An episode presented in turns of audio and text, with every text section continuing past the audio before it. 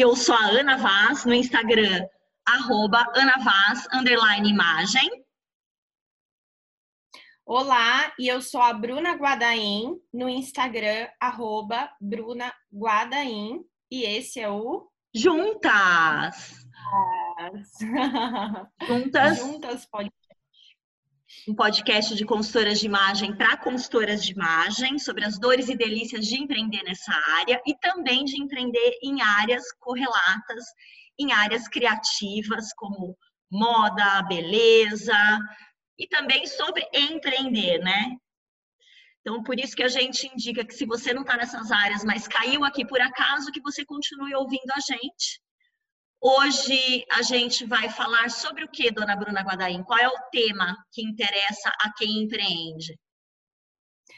Hoje a gente vai falar sobre o que podemos aprender com a reabertura das lojas, né? Estamos aí passando por um período de isolamento social, lojas fechadas e durante né, dois ou três meses, dependendo de onde você está.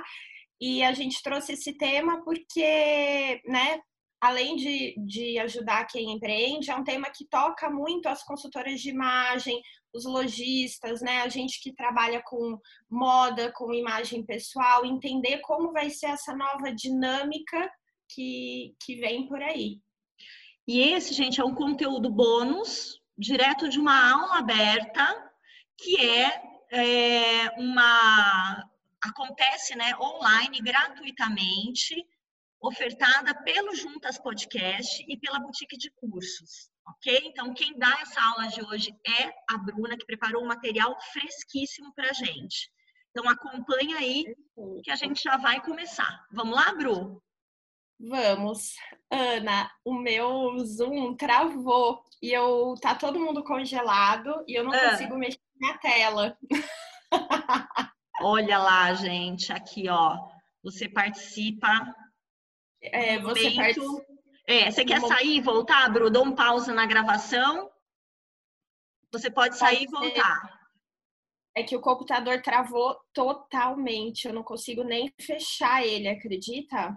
Acredito. É, você, quer mas... que eu, você quer que eu entre na sua, na sua apresentação e abra, Bruna? Pode ser, de repente eu vou acompanhando ela aqui do meu computador. Mas aí eu não vou ver os slides. Acho que é melhor eu entrar e sair, né? Então vai lá, Bru. Você entra e sai. Eu vou só dar um pause na nossa gravação. A hora que você voltar, a gente começa. Tá bom. Já volto. Então, voltamos aqui, Bruna caiu, mas já se levantou, certo, Bruna Guadalim? Voltou apresentação em tela da nossa aula, que você está ouvindo pelo Juntas e que você vai assistir agora aqui com a gente. Então, vamos lá, Bru. Vamos lá. É, o tema de hoje, então, é o que a gente pode aprender com a reabertura das lojas. Obviamente, é um cenário que nunca vivemos antes, ele é incerto e não tem como a gente ter uma bola de cristal né, para prever o que de verdade vai acontecer. Mas existem é, alguns, algumas tendências, alguns comportamentos que já estão se concretizando e que a gente pode aprender com o que está acontecendo em outros lugares e mesmo aqui também, tá? Então, antes de começar, inclusive, para quem não me conhece, vou me apresentar rapidamente. Acredito que a maioria aqui já tenha tido contato comigo, mas é, eu trabalho, então, com estratégia de negócios de moda, de imagem, né? Eu trabalhei durante quase 10 anos em multinacionais na área de inteligência e pesquisa de mercado e há cinco anos, mais agora, né? Já vai fazer quase seis, eu fiz a minha transição de carreira para a consultoria de imagem. E a minha, o meu propósito, né? A minha missão é ajudar então empreendedores dessas áreas criativas a terem uma melhor compreensão do segmento, do mercado e com isso fazer aí o desenvolvimento do seu negócio para que você tenha uma maior vantagem competitiva, né? E o que, que a gente vai ver hoje, então? Eu vou falar um pouquinho sobre um overview, um geralzão, né? Bem rapidamente, Brasil, Europa e Estados Unidos. Vou falar um pouco da China, como está sendo o novo normal e tecnologia por lá.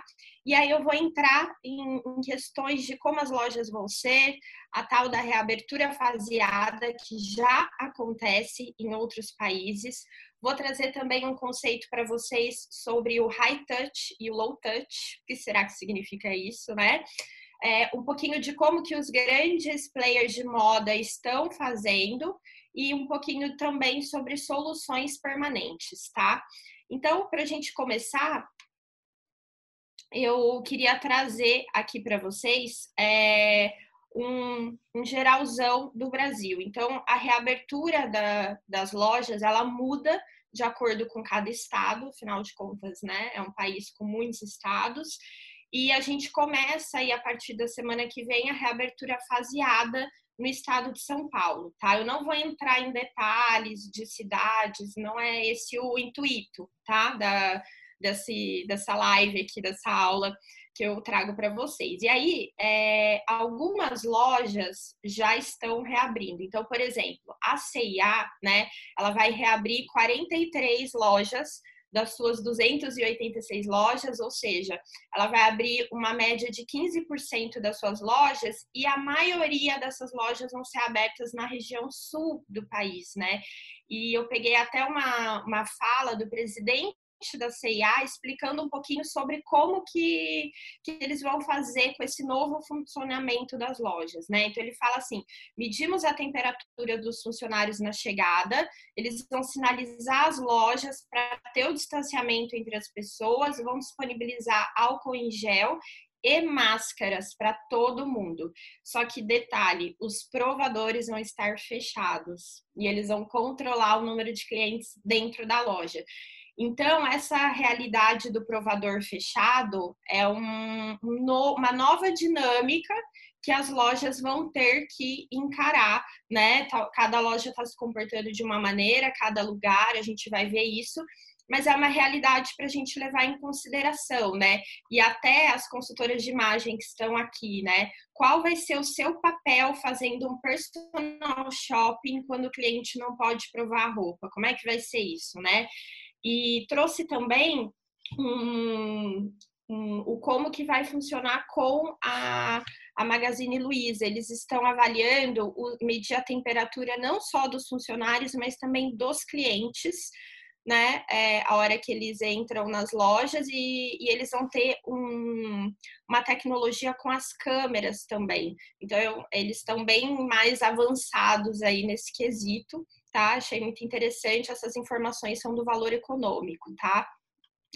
É, quando eu olho para a Europa, cada país é uma realidade, né? É, no início de maio, aí no dia 11 de maio, a França reabriu o comércio de moda. Até essa foto que vocês estão vendo é da Louis Vuitton no, na data da abertura. Então, vocês vão ver que tem um distanciamento na fila, né? É, eles, o, o segurança ele distribui álcool em gel na entrada, luvas descartáveis. Então, é, as máscaras elas são mandatórias para entrar nas lojas, mas eles não estão distribuindo máscaras. Você tem que vir com a sua própria máscara de casa, mas a luva é, eles estavam distribuindo é, outros players né, do luxo. Então, Gucci, Dior, eles tinham fitas isolantes nas lojas para manter o distanciamento, né? E até a Chanel também estava nessa, nessa pegada, inclusive guardas dentro da loja e fora da loja para evitar aglomeração, né? E até tem uma a foto de baixo que vocês vão ver, é uma foto de uma loja chiquérrima de departamento apartamento, né, do, de luxo, que tem a plaquinha não toque. Então, dentro das lojas, né, de, de departamento, das lojas de luxo, dessas grandes lojas, a gente já vê esse novo comportamento, essa nova dinâmica. Além de não provar, você não pode mais encostar nos produtos. Então, é, veremos cenas dos próximos capítulos como vai ser isso, né? Quando eu olho para a Itália, é, ela começou, então, né, um pouquinho depois da França, a reabrir gradualmente o comércio, né? E eu vi até um, um vídeo muito interessante que os shoppings, eles estão funcionando com o fluxo de pessoas controlado e tem até a sinalização igual tem nas ruas. Então, pessoas andam do lado direito para ir, do lado esquerdo para voltar, tem as, as sinalizações no chão e tem essas plaquinhas como se fosse placas de trânsito, só que para as pessoas andarem. Eu não, eu acho que foi em Milão que eles mostraram isso e eu achei muito interessante. E, e mesmo para entrar na loja, você tinha que esperar. Se não tinha ninguém, você podia entrar, estava entrando uma pessoa por vez, né? É, a Inglaterra, né, entre os países da Europa, é o que está mais atrasado aí na reabertura, porque eles também entraram no isolamento social depois né, do, dos outros países. E está previsto agora, para 1 de junho, então, começar a reabrir gradualmente. Eles vão abrir mercados, concessionários, e no meio do mês eles já vão abrir os negócios não essenciais. E aí a gente vai ficar de olho para ver como que isso vai acontecer. Quando eu olho para os Estados Unidos, eles agora recentemente começaram a reabrir o comércio de moda também, tá? É, então, por exemplo, peguei aqui alguns exemplos de lojas, né? A, as lojas do grupo TJ Maxx vão reabrir 1.600 de 4.500 lojas. Então, vocês percebem que tem uma, um comportamento similar entre os países que mesmo aqui no Brasil, lá fora, é, esses grandes varejistas, eles estão abrindo gradualmente, não é que eles abrem todas as lojas de uma vez, né? Então, essa abertura, ela está acontecendo faseada dentro das próprias redes, tá? É, a gente vê o grupo Simon, que é um grupo que é proprietário de uma rede de shoppings gigantescas que tem nos Estados Unidos, tá? Basicamente, acho que toda cidade americana quase tem um shopping da rede deles.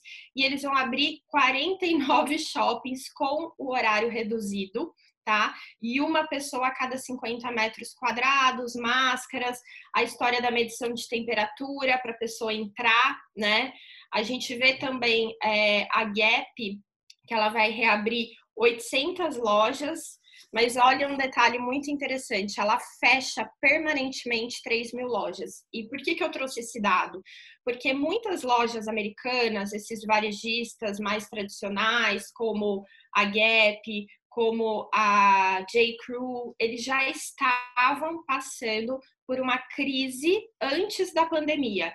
Então, marcas que já estavam com algum problema de posicionamento é, financeiro antes da pandemia, agora isso acabou acelerando. Então, não é que eles fecharam 3 mil lojas porque a pandemia fez isso com eles. Não, eles já vinham ruim, tá? E aí a pandemia acabou acelerando que talvez isso fosse acontecer dentro de um, dois anos, aconteceu dentro de meses, né?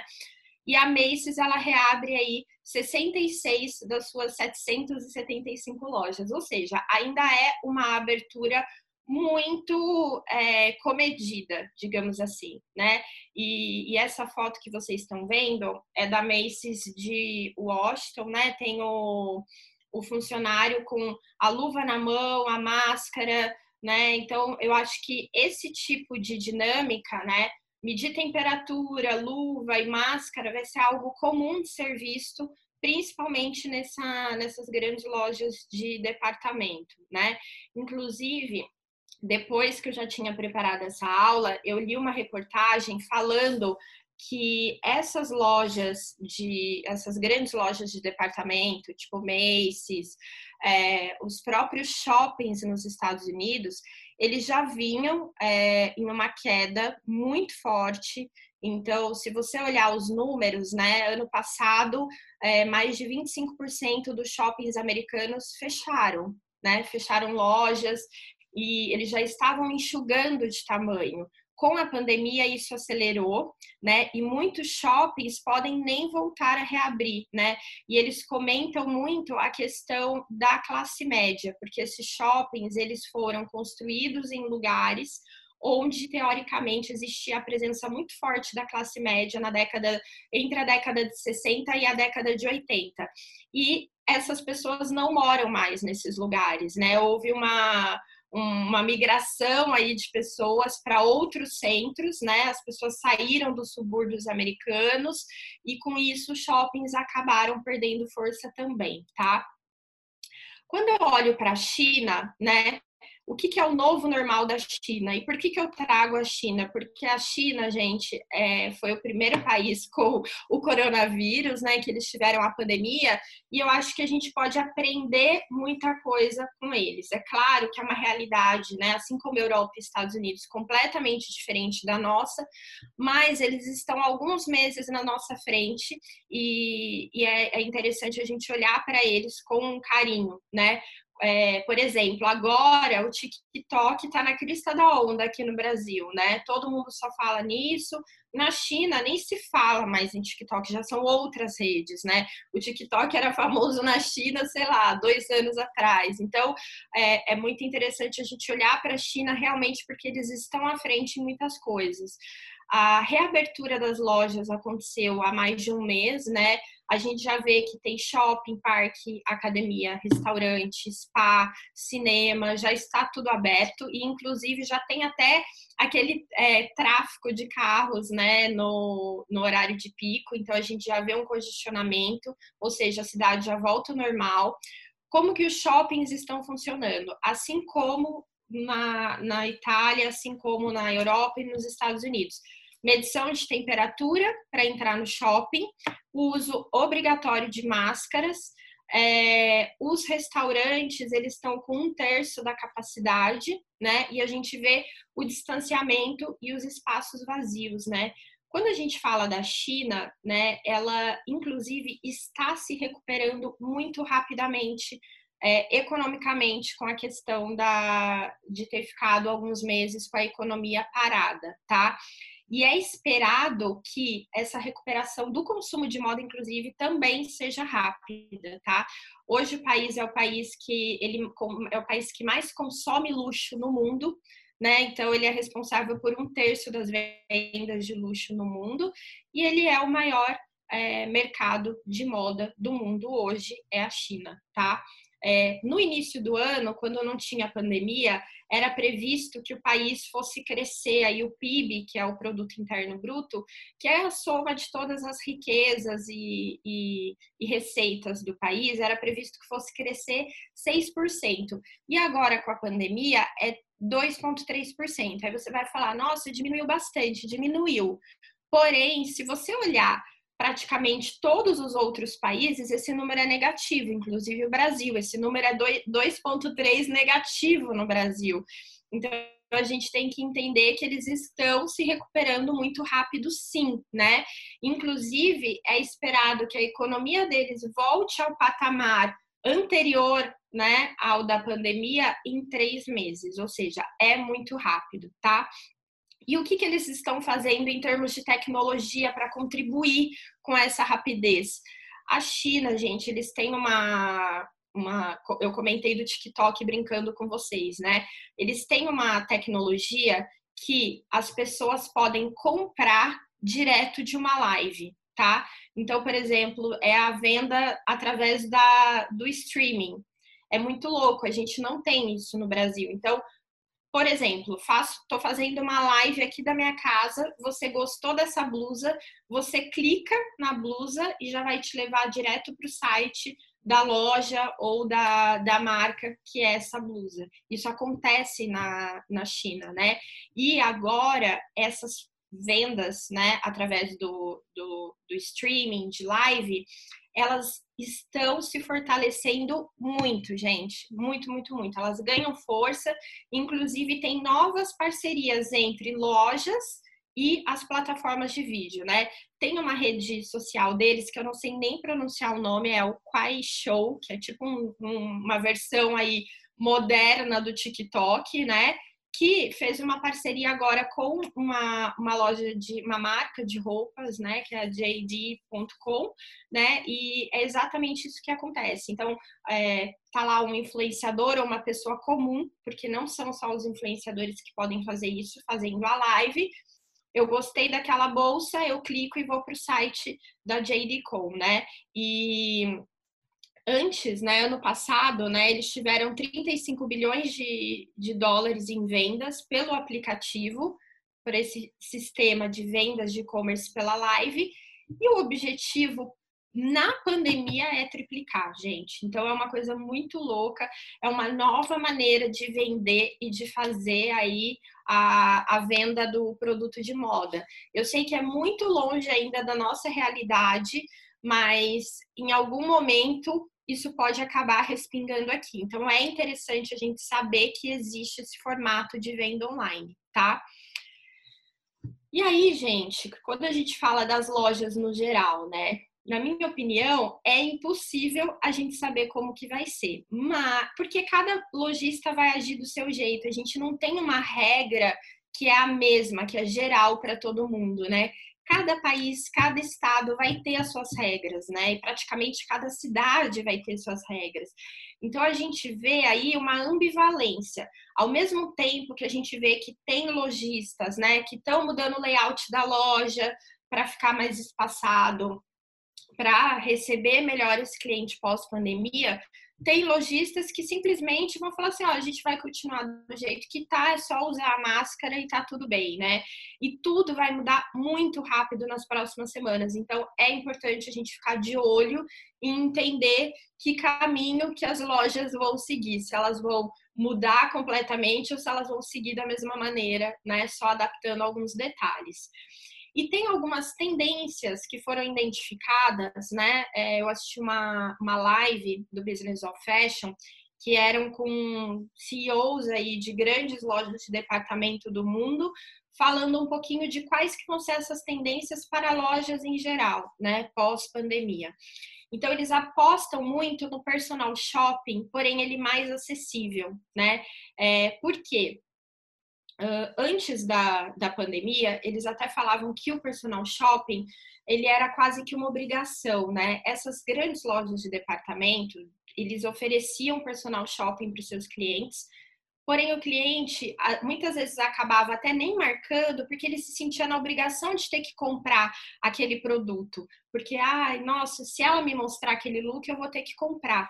E agora, pós pandemia, o personal shopping ele vai ser uma questão de segurança, porque o cliente não vai mais querer ficar rodando a loja para buscar e fazer a curadoria do produto.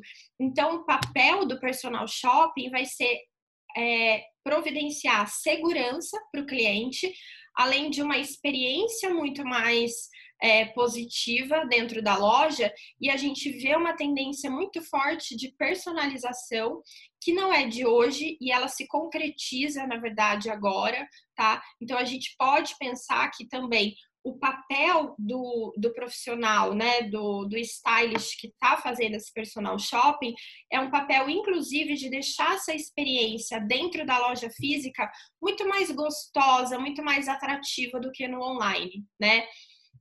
Uma outra tendência é o personal shopping virtual, né? Então, essa personalização que eu comentei com vocês, né? Do stylist montar o look personalizado para o cliente, fazer essa curadoria da, das peças, ela pode acontecer no mundo virtual também, né? Principalmente quando a gente fala de um modelo de vendas virtual, né? Para ter essa relação muito bem conectada entre o cliente e o, e o stylist, e essas grandes lojas de departamento de luxo já vêm trabalhando dessa maneira, tá? E quando eu falo do marketing, né, é, nesse momento não é novidade, a gente já falou disso por aqui, é manter o, o papel do marketing nesse momento é manter o cliente engajado, né? É, é, entrar na vida do seu cliente de diversas maneiras, de diversas frentes dentro do mundo digital, sem ser invasivo, sem empurrar produto para vender, né? É, ferramentas que estão muito em alta, é o e-mail marketing, já falamos disso aqui também, que é um, um, uma ação velha de marketing, só que está a, super atual no momento, tá? É, e a própria questão de você integrar um e-commerce com a sua loja física, que é o, o, a questão do omnichannel, né? Você entender que muitas vezes o seu cliente ele pode agora querer comprar no virtual e só ir retirar na loja, ou você ter um, um profissional para fazer o personal shopping para ele no virtual e aí esses produtos são entregues, né, para esse cliente provar em casa, no presencial, ou diversas outras questões. Então, o que a gente tem que pensar é que essa integração do online e do offline é um caminho sem volta, tá? E eu trago aqui o exemplo dos grandes, mas que esse tipo de conexão é possível de ser feita também em pequenos negócios. E quando eu olho para as lojas de rua, tem uma algo que aconteceu que eles comentaram na live que eu achei muito interessante, que é o fato desses lojistas moverem os produtos para a calçada. Então, até em Berkeley, na Califórnia, as ruas foram fechadas para que os restaurantes e o comércio local pudessem colocar produtos e mesas na calçada. Por quê? Porque as lojas e os restaurantes não podem operar com a capacidade total, né? Então, eles colocaram para fora exatamente para ficar num ambiente mais arejado e conseguirem atender mais pessoas, né? Achei muito interessante. Será que isso vai pegar? Será que vai ser, né? É, isso me lembra muito, inclusive, os formatos antigos de calçadão que a gente tinha nas cidades, né? De interior que as ruas são fechadas e as lojas abertas. Então, será que a gente vai ter um novo formato de shopping ao céu aberto? Não sei, tá? Só tô trazendo aqui para vocês alguns questionamentos. E quando a gente olha também para a reabertura faseada, né, das lojas lá fora, né, é muito importante que essa reabertura faseada, eles é, bateram muito na tecla de pensar em planejamento. Então, ter um plano para o curto, para o médio e para o longo prazo, né? Essa foto aí que vocês estão vendo é de um, uma loja na Flórida, nos Estados Unidos, né, que já foi aberta, né, e, e, eles comentam muito a questão de, então, obviamente, você colocar em primeiro lugar a questão de saúde e segurança de funcionários, dos clientes, então, máscaras, distanciamento, turnos alternados de funcionário, coisas que a gente já comentou aqui, né?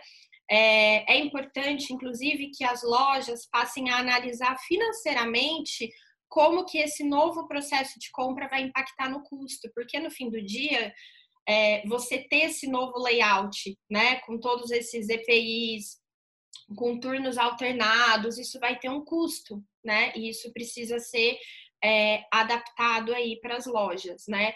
É, no momento inicial, lojas vão operar com horário reduzido, né? Então a gente tem visto isso em vários países acontecer.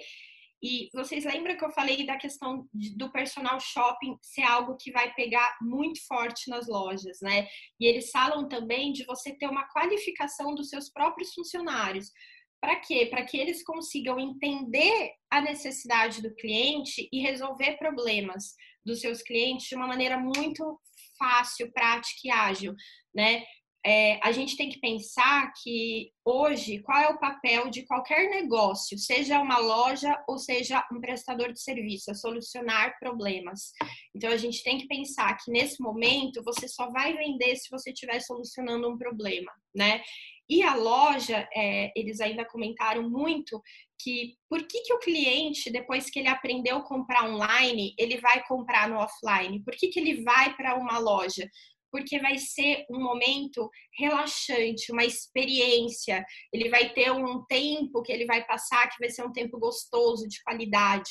Então, isso vai vir muito forte, tá? E a gente vem também isso muito ligado com a tendência que eles chamam que é do high touch para o low touch. O que significa isso? O high touch é você tocar muito.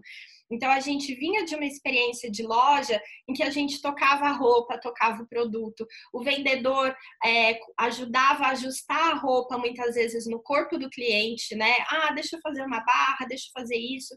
E agora a gente passa por um momento em que é o low touch, ou seja, eu quase não vou tocar. Então a gente tem que pensar que é um momento de minimizar o contato. Então as lojas elas vão ter que encontrar soluções para quê? Para mostrar o produto para o cliente para finalizar a compra e entregar esse produto praticamente sem tocar em nada e respeitando o distanciamento, né? E aí vem uma algo que está acontecendo, que eles comentaram que eu achei muito interessante, que eles chamam de co-browsing, né? Que é você é, ter essa busca das peças em conjunto com o cliente através de videochamada. Então, o vendedor liga para o cliente, ou o cliente liga para o vendedor, ele mostra as roupas das lojas, as araras, os manequins, o cliente vê o que, que ele gosta, o vendedor deixa separado e higienizado para quando o cliente chegar. E muitas lojas estão, inclusive, trabalhando com horário marcado, igual ateliê, praticamente, para esse cliente chegar e provar, né? E a gente entra até quando a gente fala da, de lojas, principalmente de shoppings, né? A questão do window shopping, que é você comprar sem provar, né? Porque a gente vê aí que poucos provadores vão estar abertos e higienizados, né? E será que essa é a nova tendência? Tem até uma pesquisa aí que mostra, né? Que foi feito com os americanos, que 65% das americanas declararam não se sentirem seguras mais para provarem roupas nas lojas, né? E, e 66% das mulheres e 54% dos homens também não se sentem confortáveis em ter contato físico com os vendedores. É claro que lá é outra realidade, é diferente daqui. Aqui a gente já se toca, já se abraça muito mais do que lá. Lá já existe um distanciamento maior, né? Mas achei interessante. E como que os grandes players estão fazendo? Essa foto eu achei sensacional. Ela é da, de uma rede de alfaiataria masculina, a Sweet Supply, que tem no mundo inteiro, principalmente Europa, tá? É, tem Ásia também, e eles criaram esse provador de vidro, né? Que teoricamente ali tem uma interação segura para fazer a, a, a alfaiataria, né? Os ajustes é, os clientes eles agendam os provadores e eles compram sozinho na loja, na hora que essa loja estiver esterilizada e tudo bonitinho, né? Quando eu olho para os varejistas lá nos Estados Unidos, por exemplo, a Macy's, ela está reabrindo, né, faseado, como eu comentei com vocês, e elas vão deixar alguns provadores abertos, não todos, tá? E depois que a roupa foi provada ou uma roupa que foi devolvida, ela fica ali no chão sem ser tocada por 24 horas, tá? É, outros varejistas, como Gap, é, a Kohl's a Nordstrom, eles estão com os provadores fechados, 100% fechados, tá? Algumas delas até banheiros fechados, né? E, e a Gap, inclusive, na hora do cliente retirar a mercadoria dele, seja que ele comprou online ou comprou na loja física, ele não vai ter contato com a pessoa do caixa. Então entra aí uma nova que não é que a gente já ouvia falar, na verdade, né, que é você pagar é, fazer o self checkout. Então o próprio cliente faz o igual tem em alguns supermercados, né? Que a gente mesmo finaliza a nossa compra e a pessoa do caixa tá ali para tirar dúvidas, mas não mais para efetuar a transação, tá? E a gente vê também é, algumas soluções que será que elas vão ser permanentes, né? Talvez deveria ter aqui até um ponto de interrogação, mas que estudos que estão sendo feitos, então a gente vê aí é, um estudo de, de higienização, de um sistema de higienização com a, a base de ozônio, que diz vírus, né? A gente vê também o estudo que está sendo feito por algumas universidades da luz, né, ultravioleta, que também pode ser uma forma de combater o vírus em roupas.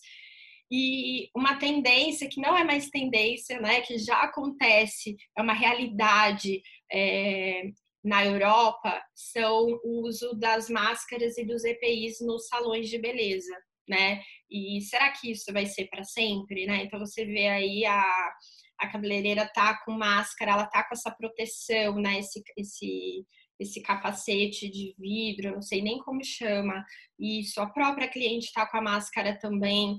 E deixo até um questionamento que outro dia eu estava conversando com a Ana para a gente, na consultoria de imagem, pensar como que a gente vai trabalhar a análise de cores, porque será que a gente vai ter que usar todos esses EPIs, né? É um serviço que exige um contato físico muito muito próximo com as clientes, né?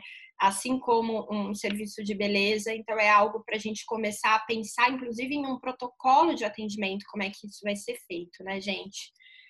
E é isso. Ufa, ufa, consegui falar tudo. Eu vi que o, o bate-papo bombou. Tem alguma uhum. coisa tem algumas coisas aqui, Bru, para gente, a gente conversar a respeito, tá? Vou aproveitar, pegar o gancho da história do tecido, né? E até dos, dos nossos, é, das nossas bandeiras, né? De análise de cores que são feitas em tecido também.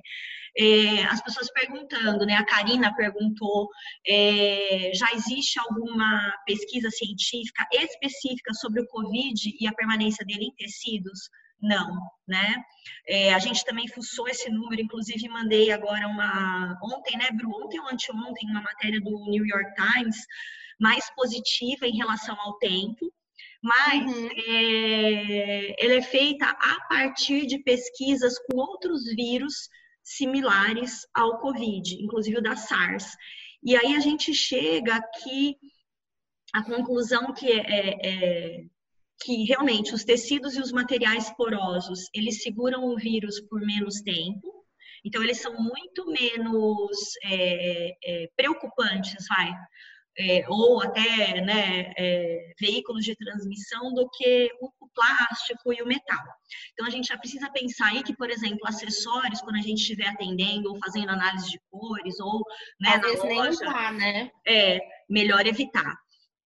É, e aí, é, esse apanhado de, de, de, pesquisas que a gente viu, eles falam em 24 horas como o tempo máximo. Foi isso, Bruna, ou, ou tô louca? Mas eu já é, tinha visto, por exemplo... 20, 48 48 também. também. Tem lojas que estão praticando, por via das dúvidas, o 48 horas, tá? Uhum. É, o 24 está sendo quase que unânime, muita gente falando, mas uhum. tem também é, alguns pesquisadores falando de 48 horas. Então, então, se você olhar, tem, é, sei lá, a, a Mace está 24 horas, a Gap está 48 horas. Então, cada uma está trabalhando de uma maneira.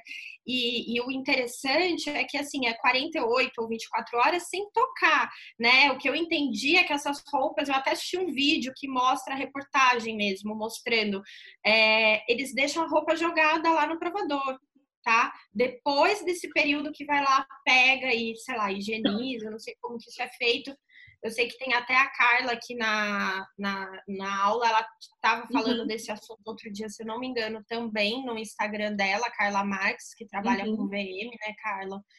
E acho que tem muita coisa para ser feita. Ó, eu orientei meus clientes a deixarem a roupa. Uh, peraí. Ó. Provada de quarentena durante 48 horas em local arejado. Não pode ser jogado, não. Ah, entendi. É, bom saber. A Vanessa falou que viu um infectologista também ontem no Jornal da Band, falando que deixar as roupas por 24 horas arejando, né? A Carla aqui, ó, no mínimo 24 horas. Então, assim, eu acho que esse período de 24 a 48 horas, principalmente se a, se a roupa é colocada num lugarzinho lá para para ela arejar, né? Ou os nossos tecidos da consultoria de imagem são, é, acho que é um jeito é, é, de prevenir, né? Transmissão. O que, o que me chamou muita atenção na, na reportagem do New York Times, assim, eu, eu, percebi um tom muito otimista e muito assim, existe, nossa, uma, tem que ter uma confluência gigantesca de fatores para que o vírus chegue na sua roupa. Eles falam até da questão de física, de movimento, como esse, ele se desloca do ar e tal. É, como a gente vê né? E eu sei que o New York Times é um jornal de super responsabilidade, mas como a gente vê muitas pesquisas e muitas é, suposições a partir de, né, de pesquisas sendo feitas, eu ainda agiria com mais cuidado, né? Assim, é. eu, não, eu, não, eu prefiro também me colocar mais do lado da, do cuidado como uma prestadora de serviços então, como uma consultora de imagem, como uma professora que dá cursos de análise de cores, que a gente tem uma altíssima rotatividade de, de modelos que vão lá para que as alunas é, é, assistam. Então, imagina, num curso normal de consultoria de imagem, de, de análise de cores, a gente tem por volta de seis alunas e mais de 15, às vezes até 20 pessoas que passam em dois dias por nós fazendo análise de cores. Então, assim, eu já sei que esse modelo, tão cedo, eu não vou voltar com ele na boutique.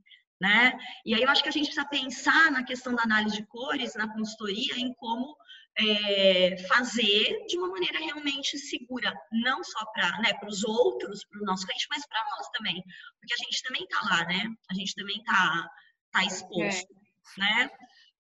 É, Deixa eu ver outras coisas. Diga, Bruno. A, a Kátia fez é. um comentário aqui falando do que lá na Itália, né, as lojas de departamento estão fazendo toda essa questão da higienização e que estão dizendo que vai ser difícil manter um número de funcionários suficiente para fazer tudo isso girar, né? O que eu acho, Kátia, que vai acabar acontecendo, que já está acontecendo, é essa integração, principalmente em lojas de departamento, lojas grandes do online com o offline. A jornada de compras do cliente, ela passa por uma transformação gigantesca.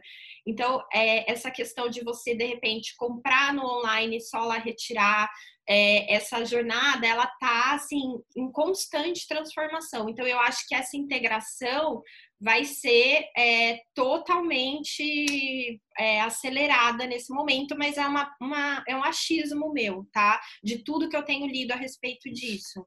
É claro que, inclusive, eu tenho lido muito que essas grandes lojas de departamento, elas vão começar a, a cair na peneira, porque vão começar a enxugar, assim como os shoppings, né?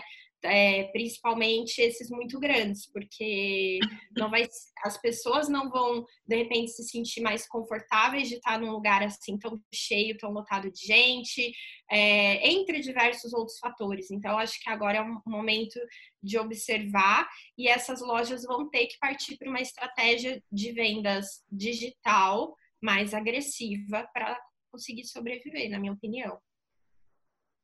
Não sei o que a Ana acha. Eu concordo, Bru. A Flávia acho que ia falar alguma coisa. Não sei se, se ela quer. É, eu pensei que você estava falando de análise de cor. Eu pensei numa coisa para atender de, de ter uh, aquela, um protetor, tipo um grande tecido, daqueles que depois você joga fora, para você pôr o tecido por cima. E depois você joga isso fora. Você, o tecido não encosta na pessoa, né? ela se sente mais segura de não estar tá com aquele tecido encostando nela. Me veio na, é, eu, eu acho que esse, essa é, o, Flá, uma das soluções, assim, né, um dos pontos que a gente precisa mesmo adicionar ao atendimento no um a um, né? E dar segurança para quem está fazendo análise de cores com a gente, de que aquela pessoa, só ela vai ser atendida com aquele material naquele dia. E mais ninguém. Acho que isso tranquiliza, ajuda a tranquilizar e tudo mais. É. Né? Então, eu vejo que talvez possa acontecer uma demanda por material, de análise de cores, os consultores terem mais do que um material. Quem vive né, muito disso, eu acho que é uma coisa para se pensar, ter pelo menos, sei lá, talvez três, três kits de materiais. É... A questão do curso, isso não se resolve, porque a rotatividade é muito grande, você teria que ter, imagina, 15, eu tenho, mas será que dá para a gente ficar fazendo isso, né? Ter 15, 20 materiais aí disponíveis para para fazer um curso? Será que vale a pena esse, né, esse giro de, de pessoas, essa exposição e tal? É, que mais aqui? Estão falando dos descartáveis, até... né? Oi? Os Estão falando dos descartáveis, que é. vai gerar um acúmulo é. de descartáveis gigantesco, do é. fato da cliente não poder usar máscara, né, na análise de cores, porque sim, afeta o resultado, né, Ana? Uhum. A é. gente vai estar protegida de EPI, é. mas a cliente não vai, né? É um sistema então, complexo, porque imagina, tem o espelho que está na frente dela, tem a mesa onde ela senta, tem a cadeira, tem. Né? Eu, eu acho que realmente a gente precisa é, se alguém aqui, né, da área de consultoria, focou o negócio unicamente ou majoritariamente em análise de cores, é a hora, passou da hora de pensar em outras coisas e como você pode trabalhar, se cor virou tua assinatura, como você pode trabalhar a cor com a sua cliente sem necessariamente passar pela análise de cores. E a gente sabe, a gente que não é, a gente que trabalha com análise de cores, gente trabalha com análise de cores há 20 anos né? Quase 20, perdão, 18 anos. É, eu sei que ela é muito, é, ela pode ser, ela é relevante, ela é importante, mas que a gente consegue levar muito bem um, processo de consultoria de imagem sem necessariamente a gente prender o cliente numa análise de cores. Então, eu acho que é hora da gente realmente repensar o que é possível e valioso nesse momento para os clientes. É, e a Camila até falou uma coisa aqui que eu gostei muito. Ela escreveu assim: acho que as coisas estão mudando tão rápido que as ações devem ser dia a dia, semana a semana. Com certeza. Eu acho que, igual a loja que está abrindo faseado, abre um pouquinho, capacidade limitada, a gente também vai ter que entender no dia a dia como essa dinâmica vai funcionar, né? Uhum. E a Paula falou dos tecidos aqui, ó, Ana, que a questão dos tecidos no geral também passa pela superfície de cada um. Beneficiamento, uhum. tramas, texturas, envolve muitas questões. Sim, sim. Ó, oh, quero aproveitar só que eu tô vendo aqui um comentário da Vanessa, Vanessa Marques. Uh, ah, Para quem está aqui com a gente, a Vanessa deu a aula é, de consultoria de imagem online, né? Que ela trabalha bastante com isso. E ela fez uma live com Ferreirinha, que está salva né, que fala sobre algumas questões de, de loja, não é isso, Vanessa? Então, indicar para vocês também darem uma olhada. Ferreirinha, Ferreirinha é um especialista em luxo, um profissional que conhece muito do varejo, acho que vale a pena ver. E ela está falando que está é, convidando uma amiga, né, que é gerente há mais de 30 anos da... Da North, North em Nova York, Nova York para falar Perfeito. com ela... Peraí que tem um reflexo, deixa eu mudar aqui. Para falar com ela sobre sobre como estão tá sendo, os né? procedimentos lá. É. Ah. Tomara que ela aceite. Eu espero também, Vanessa. Conta pra gente. E você, se ela aceitar, Vanessa, quiser que a gente ajude a divulgar, manda pra gente que a gente manda pro nosso cadastro de, de pessoas que tá assinando aqui, que vindo, né, fazer as aulas online, né, Fly? A gente manda como, como uma dica aí de, de conteúdo. Deixa eu só ver, tinha uma pergunta lá atrás, eu quero só para a gente não deixar tá. ninguém. Eu acho que eu posso ter perdido também. É que tem bastante coisa sem resposta. Como higienizar os provadores.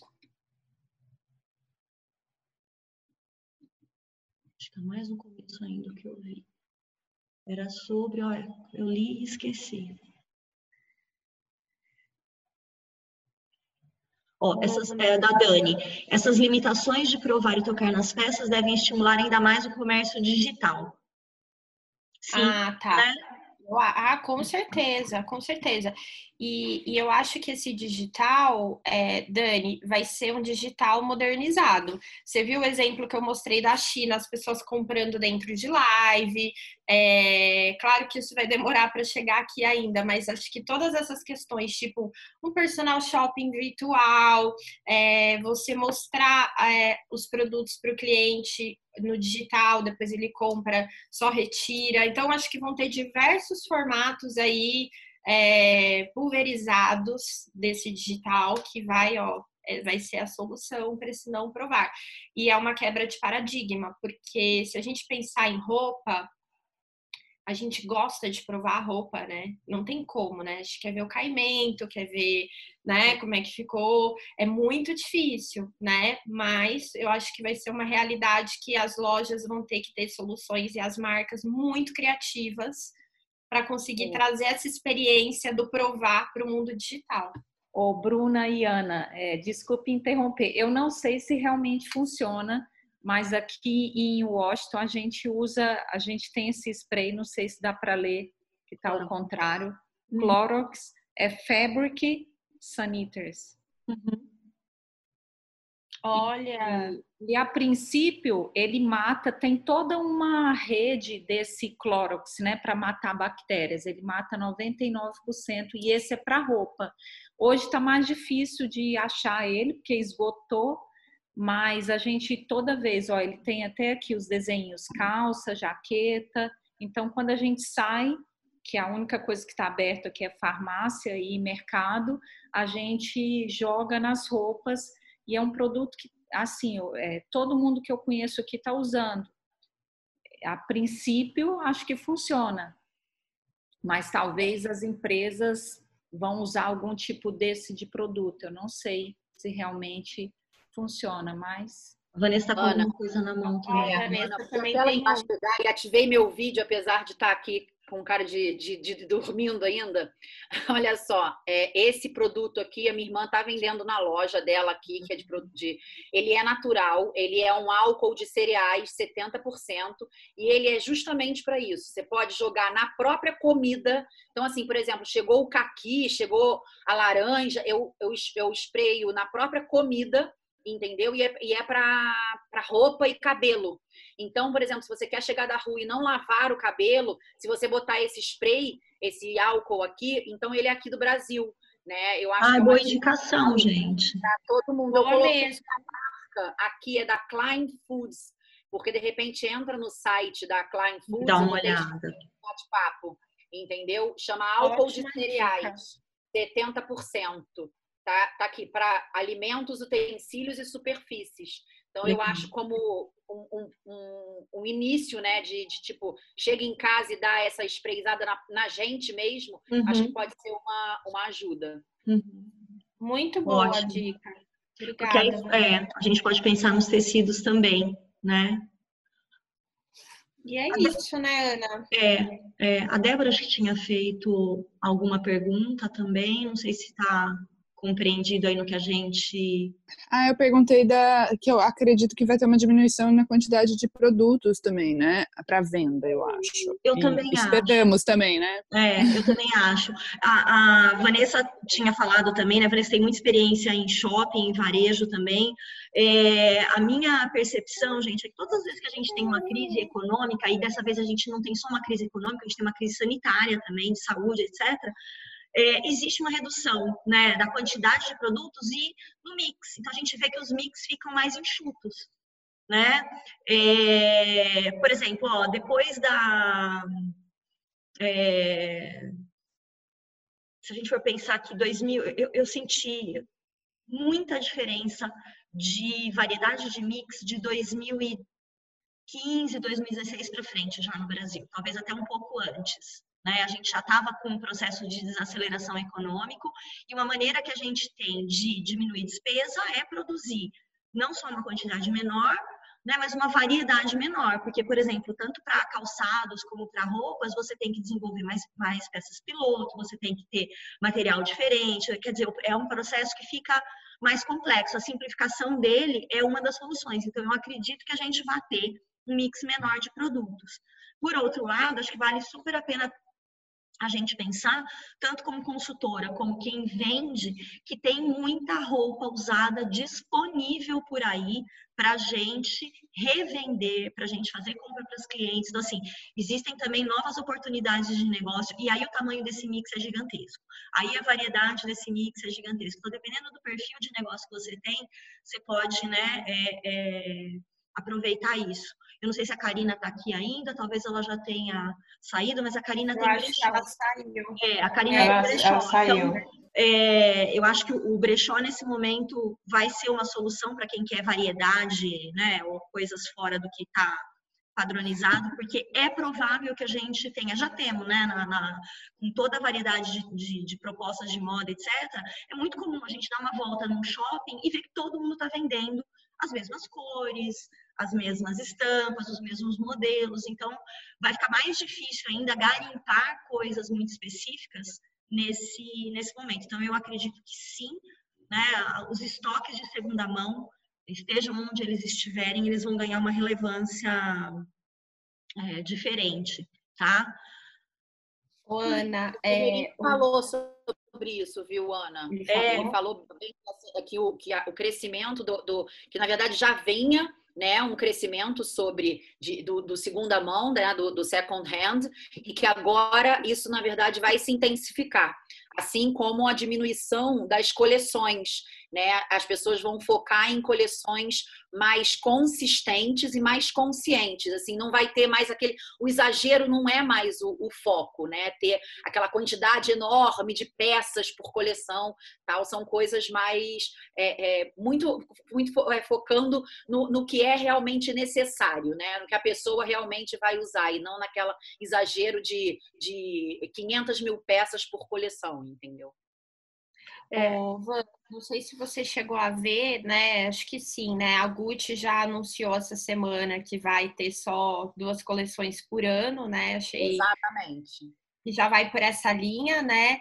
É, outra notícia que eu vi que me chamou a atenção é que o Walmart nos Estados Unidos começou a vender roupas second hand em parceria com um, um grande brechó online de lá já online no site. Então, isso para mim já mostra uma movimentação assim, se você pensar, né, um grande varejista, né, já fazendo isso, que é algo que realmente já é uma realidade, né? E outra coisa que eu vi uma movimentação por aqui muito interessante são dos aluguéis de roupas, né? Então a gente vê aí algumas marcas que já faziam isso ativando mais forte o digital, então a roupa teca, entre outras, com essa questão da assinatura de, de roupas. Eu cheguei a ver até loja pequena fazendo isso.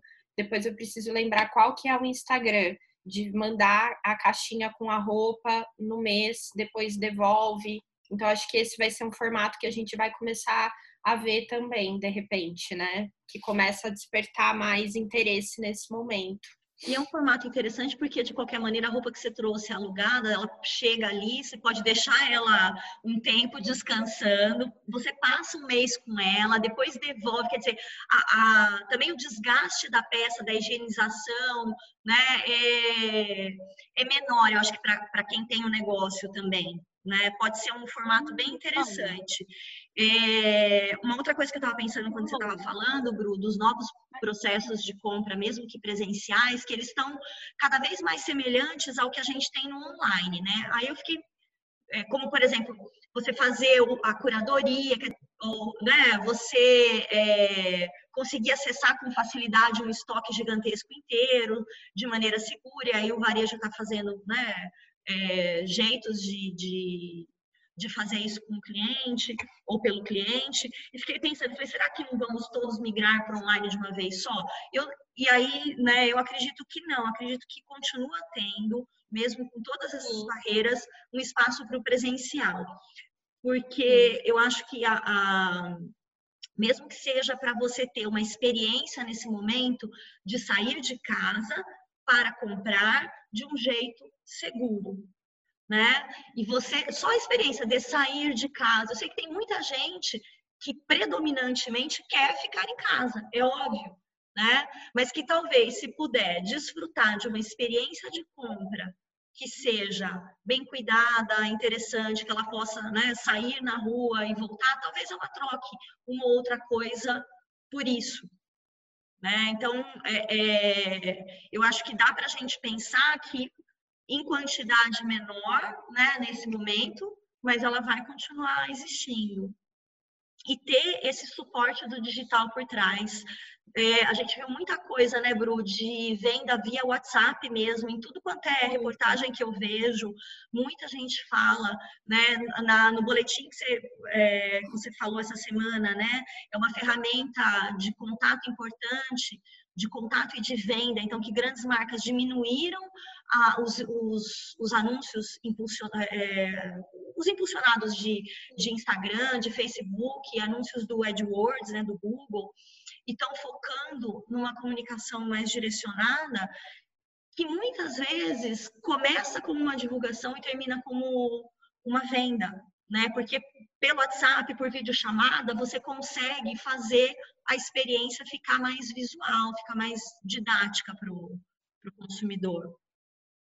É isso aí. Acho, acho muito importante as pessoas, a, a, nós consultoras ficarmos ligadas, assim, no seguinte, é, é, é muito importante que os vendedores tenham esse treinamento, sabe? Esse treinamento de conhecer o cliente que está lá do outro lado. Sim. Se você quiser, é, eu me, me, me predisponho a, a, fazer uma aula aberta aqui sobre como as pessoas é, podem treinar vendedores a eles usando as técnicas de consultoria, algumas técnicas importantes, porque eu tenho um treinamento desmontado, já dei esse uhum. treinamento em loja, uhum. que eu uhum. acho que é, é importante, nós consultores sabemos o que, que a gente pode passar para esses vendedores, né? Para essas lojas, de como eles venderem via WhatsApp, uhum. de como eles ajudarem as clientes.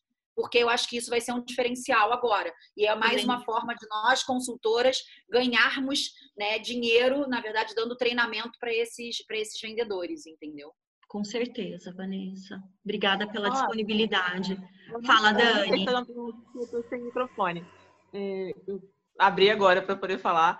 É, o que acontece? Um serviço que eu já fazia era de quando, quando tem a revitalização do guarda-roupa da cliente, sempre tem algumas peças que né, ela acaba vendo que não, não se identifica, às vezes peças novas, com etiqueta. E aí eu comecei a fazer um brechó com essas peças, com as peças que as clientes. É... As peças que as clientes não, não queriam e acabavam é, sem ter como. Sem saber o que fazer, sem com meio que com preguiça, né? Ah, eu vou deixar aqui, eu vou vender, eu vou doar, e nunca saía. Então eu comecei a receber e criei né, o, o brechó e mostro para as outras clientes. Muito legal. Até porque já dá para ver, às vezes, uma peça que tem a cara da, de outra pessoa. Agora, com a pandemia, que foi parada, porque a maioria dos, dos, das entregas ou marcava em algum lugar ou mandava pelos correios. Então, ficou inviável, mas é, já tem pessoas interessadas, pessoas falando que com a quarentena estão é, vendo que não precisam de, de tantas peças ou que querem mudar para peças mais confortáveis. Então, eu acho que é uma boa também é, a gente ir por esse lado, de fazer essa ponte com as clientes, até por conhecer é, o, o, estilo e o gosto de cada uma e ajudar a, a movimentar isso aí. Aí eu fico com uma parcela, né? E só quando eu consigo vender que eu repasso o, o valor para cliente. O prazo é de seis meses. Se não vender, ou devolvo, ou, devolvo, ou é, dou para alguma instituição. instituição. Muito legal, muito legal, Dani. Muito bom. Muito bom Ana, mesmo. O que você é acha, assim, porque é, quando a gente faz a coloração, a gente usa os nossos tecidos, lógico. Mas eu acho que, de repente, nesse momento, em vez, é, na própria consultoria, quando a cliente contrata a consultoria completa, ou é, é para se ela não quiser fazer a coloração por insegurança de passar o tecido tal, eu não sei, eu vejo, eu, eu faço muita coisa é, e tem dado muito certo, assim, de, de porque a cliente ela tem algumas peças coloridas no armário, né? Você não vai dar a cartela para ela em si com, olha, você é inverno, mas você pode dar uma, uma tipo uma tendência para ela, né? Usando as próprias roupas coloridas dela. E aí ela uhum. vai botar nela o que é dela e você analisa se aquilo tá melhor ou pior. E aí você sabe que aquela cor é mais inverno, é mais verão, é mais, né? E aí você dá uma tendência para ela. Não sei se nesse momento isso seria até uma forma de personalização de uma cartela para cliente em cima das próprias roupas de, das roupas dela. O que, que, você acha disso? Assim, você que tem mais experiência é, é de, de, de, vida, né? Nesse, Vanessa, eu acho que pode ser um caminho, né? É Aí, assim, é, eu, eu não trabalho a estação, né, como vocês trabalham, a gente trabalha o tonal, mas o tonal ele é dividido por características. Então, eu acho que fica, inclusive, como a gente isola a característica na hora de analisar, seria uma maneira da gente fazer com a cliente. Então, eu posso é, treiná-la de alguma maneira para ela pegar dentro do, do guarda-roupa dela peças que são de características e fazer isso com ela. O que eu faria? Eu faria, eu treinaria a minha cliente para que ela soubesse onde ela vai estar, tá, que luz ela vai estar, tá, entendeu? Como se ela estivesse indo lá na boutique, que é o espaço onde eu faço análise, ou eu estivesse lá na casa dela, achamos a melhor luz, ela vai ficar de frente para o espelho. Eu vou dizer exatamente como ela vai colocar o tecido ou a roupa no rosto dela, onde ela vai colocar e o que ela vai observar no espelho quando ela colocar aquela cor. Depois ela pega uma outra e coloca em cima e vê o que mudou. E aí ela vai anotando. Então, só que assim, é... eu, Não, mas eu acho importante que a gente envolva o olho da cliente também, entendeu? Não só a gente. Por quê? Tem muita análise que é fácil de fazer né, que é muito definida, que às vezes mesmo intermediada na tela a gente consegue perceber, né? Mas outras que são mais sutis, que caminham, inclusive em uma ou duas características na neutralidade no meio do caminho, pode ser muito confuso para cliente e para a gente fazer. Então, e treinando talvez esse olhar, eu acho que pode ser sim uma uma solução, sabe, para ela aprender a observar as mudanças que a cor traz para o rosto dela. Não, mas eu acho até para a gente, como presencial, quando a gente, nesse momento mesmo, a cliente que quer ah, entendi. levar presencialmente, você pegar no guarda-roupa dela algumas peças hum. dela coloridas e hum. colocar nela. E você vai ver, tipo, que nitidamente uma cor fica melhor que a outra. a gente já tem um olhar treinado uhum. para isso. Uhum. E aí a gente consegue, né, é, através da roupa dela e não dos nossos tecidos, entendeu? Perfeito, perfeito. Acho ótimo. Acho que é uma, acho que é uma sugestão aí Entendi que a gente pode, de repente, personalizar a cartela da cliente até no próprio guarda-roupa dela, aproveitando uhum. o próprio guarda-roupa dela. E não, não, não dá nomenclatura nenhuma, entendeu? Olha, você tem mais tendência para o inverno, para o verão, mas não precisa dar a nomenclatura de, do sazonal expandido, por exemplo, entendeu? É, e no, no caso da gente na tonal, a gente, a gente pode falar muito da, da característica que é a dominante. Ah, não, a sua característica dominante é a profunda. Então, pega lá cores assim, assim, assado. Ou, então, tá, eu acho que é um jeito simplificado de fazer, né? Mas é possível sim, com certeza. É, eu acho que é uma forma de você já ajudar a cliente, né? A entender as cores. Com certeza. Deixa eu só ver se tem alguma coisa aqui. Bru, quer falar mais alguma coisa? Que acho que a gente já pode ir encerrando, né? Eu acho que sim. É, eu acho que, gente, tudo isso que eu trouxe aqui para vocês, obviamente, né, tem conteúdo de do, do Business of Fashion, de diversas fontes, né, que eu, que eu venho pesquisando. Como eu comentei, é, não tem como a gente ter certeza o que vai acontecer de verdade ou não, mas eu trouxe um pouquinho do que está acontecendo. E, e, acho que a gente vivendo aí um dia de cada vez, adaptando e flexibilizando os nossos negócios de forma criativa, é, ficar de olho no varejo, como ele vai se comportar, porque o varejo ele anda de mãozinhas dadas aí com os consultores de imagem uhum. e de repente a gente pode ser um parceiro assim é, imprescindível para o varejo nesse momento, né? Para para personal shopping, para curadoria, para esse estoque que vai estar tá parado, que nem a Vanessa falou, para treinar vendedora, a Camila comentou aí também que ela já treina uhum. vendedores também, de brechó, é. de tudo. Então, eu acho que é um, um momento para a gente ficar aí com as anteninhas ligadas, né? Estarmos flexíveis, estarmos abertos a essas novas mudanças e mais novidades a gente a gente vem se falando por aqui, né, Ana? É isso aí. E ó, para quem quer acompanhar, né, esse perfil de notícias, terça que vem, então lembrando, tem a, a live, né, com a Bruna do boletim de modas, moda e negócios, né? A Vanessa tem a live do Ferreirinha gravada. Se tiver com a amiga dela, é só avisar, a gente repassa para vocês. É, ela acabou de me responder aqui, dizendo que Nova York New Jersey vão ser, na verdade, os últimos a abrir, mas ela vai tentar dar uma pesquisada sobre a Nordstrom em outros lugares dos Estados Unidos, se, se, se já tem algum procedimento que ela vai ter o maior prazer em, em compartilhar essas informações. Então, Perfeito. assim que eu tiver alguma coisa, eu aviso, Ana, para você. Combinado, gente. Combinado. Muito obrigada. obrigada a vocês. Foi uma delícia revê-las. Muito Foi bom. Mesmo. Depois a gente divulga o tema da semana que vem. Eu queria muito falar de, de código de vestimenta corporativa, mas eu acho que eu vou esperar um pouquinho ainda, que eu quero pesquisar um pouco mais. As coisas estão muito lentas ainda. Mas é, logo a gente divulga, tá bom? Um beijo, beijo. obrigada mais uma vez. Obrigada para você que ouviu a gente no Juntas Podcast. É.